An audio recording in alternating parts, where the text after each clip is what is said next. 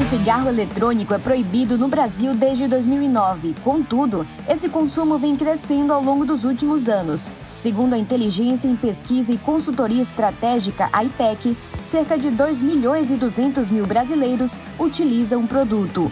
No último dia 12 de dezembro, a Agência Nacional de Vigilância Sanitária, a Anvisa, abriu uma consulta pública para ouvir a sociedade se os cigarros eletrônicos devem ser regulamentados no país. A participação tem sido feita principalmente por especialistas da área médica que são contra o consumo do produto. Sobre estes e outros assuntos, vamos ouvir o médico pneumologista Guilherdo Fontes Ribeiro, supervisor da residência de clínica médica do Hospital Santa Isabel e coordenador do ambulatório de doença pulmonar obstrutiva crônica da unidade. Ele também é diretor da Associação Baiana de Medicina. Doutor, seja bem-vindo ao nosso podcast. Olá, Bruna. Obrigado pelo convite. É um grande prazer falar o podcast do portal Muita Informação. Estou à disposição dos seus ouvintes. Vamos lá as perguntas. Doutor, vamos começar esclarecendo um ponto que é muito citado por quem defende o uso do cigarro eletrônico. Ele é um substitutivo mais saudável do tabaco ou isso não passa de fake news? Olha, com certeza, definitivamente não. Ele não é um substituto, ele não é uma forma de tratamento, ele não é nenhum tipo de remédio. Por isso que ele é proibido em 40 países diferentes. É uma, uma, uma, verdadeira é, desconstrução do trabalho que foi feito no tabagismo nos últimos 30 anos. Que nós saímos do patamar de 35% e passamos para o patamar de 10%. Agora, cigarro eletrônico, é, visando mais uma população mais jovem, com sabores e aromas é, bastante diversificados, veio é, com a história que poderia substituir ou ser saudável, ou ser menos danoso à saúde, o que a gente sabe que já vimos essa história no passado, com cigarro light, ultra light, mostrando que você podia deixar de fumar fumando. Isso não é verdade e toda a sociedade médica que existe no Brasil, todas são contra a liberação do cigarro eletrônico, o que já foi confirmado em 2009, foi confirmado o ano passado e agora está para uma apreciação pública e eu acredito que deve ser negado a liberação dos cigarros eletrônicos. Quais são as substâncias contidas no vape e que males elas podem causar? O risco de câncer, por exemplo, é idêntico ao gerado pelo tabagismo? Olha, sabemos que existe duas mil substâncias no vape. Nem todas elas ainda identificadas, nem mesmo pelos quem confecciona os vape. Os médicos ainda não conseguiram identificar todas, mas muitas das que foram identificadas sabem que pode trazer os mesmos riscos de cigarros tradicionais. Nós temos benzeno, nós temos aldeído, nós temos o aquecimento do filamento com liberação de é, substâncias pesadas, ferro, zinco, é, níquel, é, chumbo, e tudo isso pode alterar, as, levar a mutações celulares, favorecendo ao surgimento de câncer ainda numa idade precoce.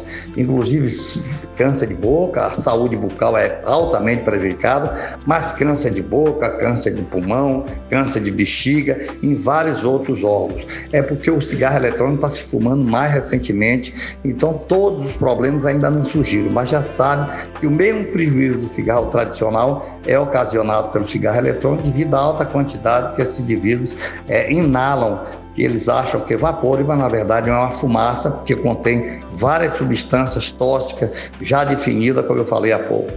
A presença da nicotina torna o cigarro eletrônico tão viciante quanto o convencional? Em que medida ele é até mais difícil de deixar? É verdade, não é uma nicotina igual ao cigarro tradicional, é uma super nicotina, são sais de nicotina, altamente viciante.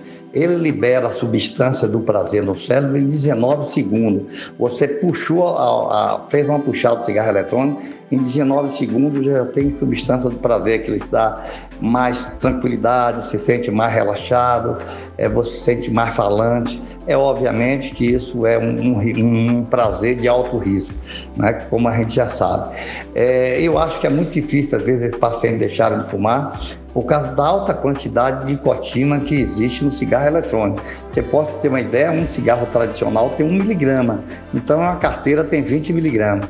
Um cigarro eletrônico, às vezes, quando ele bota por ml, tem 57 miligramas. Então, cigarro eletrônico, aqueles que vendem avulsos, né, na, pode ter 57 miligramas. É claro que existe a variação muito grande, que sabemos que tem contrabando, eles podem comprar em qualquer lugar, a fiscalização é falha, eles usam onde eles quiserem, porque é fácil de camuflar. E as pessoas aceitam melhor porque não tem aroma, é aromático e não tem sabor desagradável, muito pelo contrário, eles escolhem o sabor.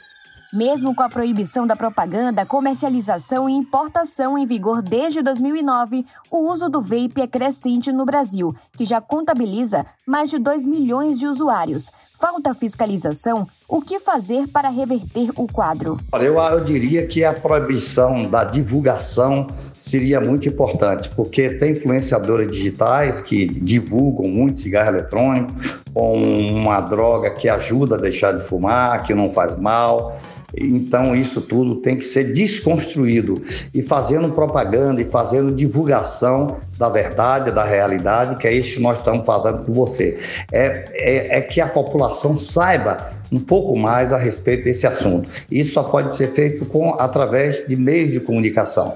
Não temos outra forma de fazer isso. E aumentar a fiscalização e o contrabando desse produto porque ele compra pela internet, ele compra em qualquer lugar da rua, em banca de jornais, qualquer lugar que eles queiram, em baladas, por exemplo, na porta da balada, nem está vendendo cigarros eletrônicos com aquela cestinho vendendo cigarro eletrônico em qualquer porta de balada, sem nenhuma fiscalização, sem nada. A gente não sabe a quantidade de nicotina e, obviamente, que a intenção dele é aumentar a dependência química, ele aumenta a concentração para que as pessoas comprem cada vez mais, fiquem cada vez mais viciados e usem cada vez mais. Então, realmente, falta fiscalização, falta conscientização e falta proibição para que essas pessoas não possam fumar em lugar nenhum, como houve com o cigarro tradicional. Nós somos, junto com a Turquia, referência mundial no controle do tabagismo. Então, tem que ser proibido o fumo, a, a, a, o contrabando e a venda desses produtos e o que é mais importante, que não haja, ele não possa usá-los em, em, em, lugares públicos, em nenhum lugar. Não possa se usar o cigarro eletrônico, porque isso vai trazer problema não só para ele, mas como as pessoas que estão ao seu redor. Que as substâncias ficam sempre é, na mesa, fica na, na, cadeira, a pessoa passa a mão, bota na boca, principalmente criança, e pode se contaminar. Há casos suspeitos de mortes que podem ter sido causadas pelo uso do cigarro eletrônico. Em que circunstância isso é possível? Eu diria que em várias circunstâncias. Foi descrita em 2019, antes da pandemia, nos Estados Unidos, olha, 2.800 casos de uma doença chamada doença de EVALE. É uma doença que é exclusivamente causada pelo cigarro eletrônico. É uma forma de pneumonia grave que leva a eficiência respiratória pode levar à morte, pode levar à fibrose pulmonar e muitas dessas pessoas são submetidas a transplante. Então é uma condição extremamente grave que é exclusivamente é, ocasionado pelo cigarro eletrônico. Naturalmente que vão surgir recente, já deve ter surgido, pessoas que vão ter infarto numa idade muito mais jovem, derrame numa idade muito mais precoce, porque esse tipo de nicotina é, que eles usam, ele faz uma vasoconstricção muito potente. Então, a vasoconstricção, eu digo não só de vasos periféricos, mas de coronária, de vasos cerebrais, tudo isso ocasionando complicações que a gente vê aquelas amputações, vê pessoas que têm infarto na idade mais jovem, derrame na idade mais jovem. Mas a doença mesmo atual que chamou a atenção do mundo foi essa EVALE. Essa sim está diretamente relacionada exclusivamente puramente com cigarros eletrônicos. Infelizmente, aqui no Brasil, nós não podemos fazer essa contabilização, porque ela é proibida, então não há como divulgar é, as doenças respiratórias vale aqui no Brasil, em virtude porque não, não pode ser divulgado, porque é proibido, então, teoricamente, ninguém usaria cigarros eletrônicos. É por isso, mas é vale, é a doença que leva a insuficiência respiratória aguda grave potencialmente fatal, levando a fibrose, às vezes, transplante de pulmão, e o paciente fica definitivamente, muitos deles fica definitivamente inutilizado. Outros se recuperam, mas boa parte deles ficam complicados, com sequelas. Doutor, de forma bem didática, explica o que ocorre com o pulmão das pessoas que fumam vape e quanto tempo o consumo excessivo pode levar à falência pulmonar. Eu diria que, a última análise, é um pulmão envelhecido. As crianças que começam a fumar, eles estão com o pulmão em desenvolvimento, o cérebro em desenvolvimento. Então, obviamente que eles vão ter déficit de atenção, de concentração e vão ter doença respiratória numa idade muito precoce. E eu diria que eles têm agravamento das doenças respiratórias que eles já apresentam, doenças alérgicas, agrava a rinite, pode agravar a asma que esse paciente já tem, e já tem sido descrito doença pulmonar obstrutiva crônica em pessoas com a idade ainda muito jovem, muito mais jovem do que o cigarro tradicional, que normalmente passava a, a surgir depois de 50. Hoje está aparecendo pessoas com 40, com 35, porque ele começa a fumar às vezes com 7, 8 anos e numa quantidade extremamente exagerada com nicotina, com uma série de substâncias que a gente não conhece todas, mas o que nós já conhecemos, sabemos que é extremamente tóxico para o pulmão, levando esse envelhecimento muito rápido e tornando esse paciente susceptível a ter várias doenças, como já comentamos, o câncer, é, o agravamento de doenças e a falência respiratória, às vezes vem a ocorrer nesse paciente, infelizmente. Temos muito para aprender, porque tem só 20 anos de uso de cigarro eletrônico, mas o tempo suficiente que a gente já sabe os grandes malefícios que pode trazer e nenhum benefício até o momento temos observado. Em quanto tempo o vape pode viciar e qual o período de abstinência necessário para que o sistema cardiorrespiratório se recupere da agressão? Ó, por ser o sal da nicotina altamente puro e a gente não sabe exatamente qual é a quantidade de, de nicotina que existe em cada vape, porque varia de uma marca para outra, mas esses sais são altamente viciantes. Pessoas que começam a usar esse cigarro vape normalmente com 30 dias, 40 dias, 60 dias, ele já usando, ele já começa a ficar dependente mesmo, e eles querem doses cada vez maiores, e isso é que, é o que a gente tem observado na prática. E as condições cardiorrespiratórias para ele se recuperar dessa agressão é varia de pessoa a pessoa. Se ele deixa de fumar num momento ainda oportuno, é, com pouco tempo de uso, ele pode recuperar o pulmão completamente. Alguns ficam com uma sequela, outros se recuperam totalmente, mas o importante é deixar de fumar. É difícil, é muito difícil, mas impossível nunca, jamais. Existe tratamento, é o mesmo tratamento tradicional que se faz para o controle do cigarro antigo. É o mesmo tratamento com abordagem psicológica muito mais forte, porque se trata de criança, na grande maioria das vezes, como eu disse, é uma doença também pediátrica, já sabíamos, mas agora se agravou, porque o cigarro eletrônico está direcionado para criança, porque o sabor de jujuba, sabor de chocolate, sabor disso, aroma disso, aroma daquilo, coisa que não é para adulto, é para criança, colorido, design todo é, novo, é, é isso é coisa para criança, para recuperar as indústrias do tabaco sentiu um baque muito grande, precisa dos lucros e, em decorrência disso, está direcionando é, para as nossas crianças, o que é lamentável e sentimos profundamente essa, eu diria, uma covardia o que está se fazendo com as nossas crianças e adolescentes. Por se tratar de um fenômeno entre os adolescentes, o vape chama atenção por outra questão igualmente preocupante nessa faixa etária: o uso de maconha que costuma se estender até a fase adulta. Usuários e defensores da descriminalização dizem que o produto é inócuo e natural, não causando danos à saúde. Fato ou fake? Eu diria que esse é um dos grandes problemas do vape, porque ele abre espaço para a pessoa fumar o cigarro tradicional. Muitas vezes eles usam maconha dentro de cigarros eletrônicos para ficar aromatizado e não chamar atenção, mas é um engano, é um, um engano muito grande se imaginar que a maconha não traga problema.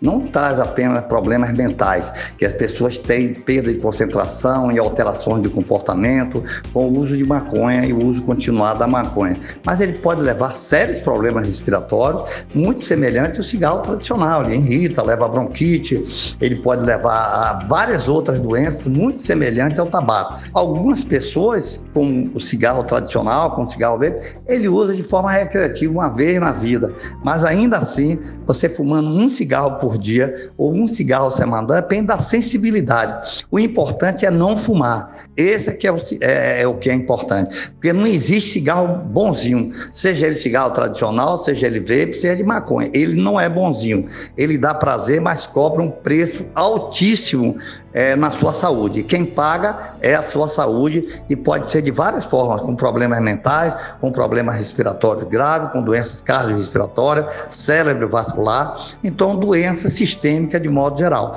Não nada é poupado, é uma doença que envolve vasos. Quando envolve vasos, todos os órgãos são afetados de forma simultânea ou de forma isolada, mas todos os órgãos potencialmente podem ser afetados. Então, maconha é prejudicial, sim, não há a menor dúvida disso e cada vez mais surge trabalhos mostrando que se danifica principalmente nas crianças, que, que se iniciam, começa com cigarro eletrônico e passa a turmar em grupo, ele começa a usar maconha junto com a nicotina, às vezes puro, e termina tendo problemas cerebrais muito graves de depressão, de ansiedade e outros transtornos mentais. É verdade que qualquer substância aspirada, seja maconha, crack, vape ou cigarro comum, é 100% prejudicial à saúde dos pulmões? Absolutamente verdade. Qualquer substância aspirada, seja ela maconha, seja ela crack, seja vape ou cigarro tradicional, ela é extremamente prejudicial. E é prejudicial ao nível de sensibilidade individual. Tem pessoa que usa crack e devido à vasoconstricção pulmonar, eles têm sangramento, eles têm pneumonia, eles têm uma série de complicações com o uso do crack, além dos problemas mentais que podem surgir, de depressão, de ansiedade. A mesma coisa que você vê com vape, com cigarro comum, que todos eles levam a situações parecidas. Eles fazem isso também com a cocaína, é a mesma coisa. Eles fazem, aspira cocaína e pode levar a vários problemas, inclusive problemas depressivos, sangramento pulmonar, doenças pulmonares de hipersensibilidade. Então, nenhum tipo de produtos que você referiu, mencionou maconha, crack, vapor, cigarro, todos eles são prejudiciais à saúde a curto, a médio ou a longo prazo. Habitualmente, algumas dessas substâncias em médio prazo ou curto prazo. Com tantas campanhas memoráveis ao longo de décadas, caiu drasticamente o consumo de tabaco no Brasil. Agora, com a onda do vape, observa-se um retrocesso. É preciso começar tudo de novo reiniciar as campanhas de amplo alcance? Exatamente. Esses cigarros eletrônicos foram um desserviço às sociedades médicas do Brasil. Como nós falamos isso, nós estamos referidos é, referências mundiais é, no controle do tabagismo que nós baixamos em 30 anos, que jamais ninguém conseguiu fazer e nós conseguimos fazer. Então foi uma desconstrução de um trabalho feito por muita gente, foi um trabalho várias sociedades médicas, vários institutos, é, instituições é, governamentais e não governamentais que trabalharam para poder a gente chegar ao patamar de 10%. A gente chegou no, início, antigamente era 55%, passou para 40%, mas já baixamos 35% e corremos o risco agora de começar tudo de novo, ou seja, novas campanhas é, de divulgação sobre os prejuízos dos, dos e proibir a comercialização, a venda, o uso. É muito semelhante, nós vamos que recomeçar é, como fizemos com o cigarro tradicional. Infelizmente, é isso que vai ter que ocorrer mesmo, e eu digo que a gente caiu foi no conto do vigário, porque já tínhamos, sabíamos que isso é, poderia acontecer, já tinha acontecido cigarro com filtro, depois com cigarro baixo teores, ultra baixo teores, cigarro mentolado, sempre tentando enganar as pessoas para deixar de fumar fumando o que realmente tem que ser hoje só campanhas de esclarecimento e reportagem como a sua e de várias outras que devem, que estão surgindo, né? Nos últimos anos, é que vai esclarecer de forma definitiva que o cigarro eletrônico é cigarro e vai trazer grandes prejuízos a curto, a médio e longo prazo, como eu já referi previamente. Então, a gente tem que fazer sim, reiniciar as campanhas é, de grande alcance, mas com medidas acompanhadas de proibição de venda, de contrabando, obviamente que isso tem que ser necessário, e proibição de uso mesmo, não tem saída. As sociedades médicas estão preocupadas com a recente consulta aberta pela Anvisa sobre a possível liberação do cigarro eletrônico. De que forma está sendo feita a mobilização para evitar isso? Todas as sociedades médicas, de modo geral, já se pronunciaram de uma forma clara no ano passado, quando a Anvisa ratificou o que tinha dito em 2009 e nós se mandou a carta aberta, o pessoal da Sociedade Brasileira de Pneumologia, o, o coordenador de tabagismo, Paulo Corrêa, ele mandou uma carta em nome de todas as sociedades médicas, eu digo cirúrgica, torácica, é, clínica médica, pneumologia, oncologia, todas as entidades médicas são contra. E a Anvisa sabe disso. Agora, precisa dessa consulta pública, claro que está todo mundo preocupado, porque seria realmente um, um, um recomeço. A gente ter que recomeçar é sempre difícil. Mas acreditamos que não vai ser necessário. Eu acho que a Anvisa é coerente, é sensata, e ela vai manter a proibição desses cigarros eletrônicos que só traz prejuízo, que arrecada normalmente o tabagismo é 12 bilhões e gasta 120 bilhões com doenças tabaco relacionadas. Então, eu acho que existe argumentos mais do que suficientes para que a Anvisa proíba de forma definitiva o uso de cigarros eletrônicos. Por fim, doutor, que última mensagem você gostaria de deixar para os que consomem ou pensam em consumir cigarros eletrônicos? A, a melhor forma de tratar sempre foi a prevenção. E aqueles que querem se turmar, que querem seguir exemplos de amigos, de ídolos, de outras pessoas que fumam esses cigarros eletrônicos, por gentileza, apaguem essa ideia, porque vocês estão perdendo um bem maior que o ser humano pode ter, que é a saúde. Não desperdice sua saúde com falsos prazeres. Então, o que a gente, a nossa mensagem é: não comece a fumar porque é muito difícil depois a pessoa que cria dependência, a gente fazer com que essas pessoas é, a, deixe é, essa doença grave que é o tabagismo. Então, a prevenção, como eu disse, é importante. Não combote o primeiro cigarro na boca, porque o risco é muito grande de as pessoas criarem dependência em pouco, em curtíssimo tempo, porque são sais de nicotina muito fortes e criam uma dependência muito rápida e o melhor é não começar do que ter que tratar essas pessoas depois de dependentes. É muito mais difícil. Então, parabéns a todos vocês que fazem essas campanhas brilhantes, desconstruindo essa história que o cigarro eletrônico ajuda a deixar de fumar, que o cigarro eletrônico não faz mal, que cigarro eletrônico é bonito, é moderno, isso é, é, é, uma, realmente é um fake que não tem tamanho, que só traz prejuízo à população e ao governo de modo geral. É uma, um problema de saúde, é um problema econômico, é um problema social, é incomensurável. Eu espero que a Anvisa proíba de forma definitiva. Esse foi o nosso papo com o médico pneumologista Guilherdo Fontes Ribeiro, diretor da Associação Baiana de Medicina que nos explicou também os riscos desses cigarros eletrônicos. Muito obrigada, doutor. Oi, Bruno, obrigado pelo convite. É sempre bom esclarecer a toda a população sobre temas tão relevantes. Eu realmente fico à inteira disposição desse portal que traz grandes informações para toda a população. Eu agradeço a oportunidade e até uma próxima encontro que espero que esteja, ocorra em breve. Forte abraço. Siga a gente nas nossas redes sociais e até o próximo podcast.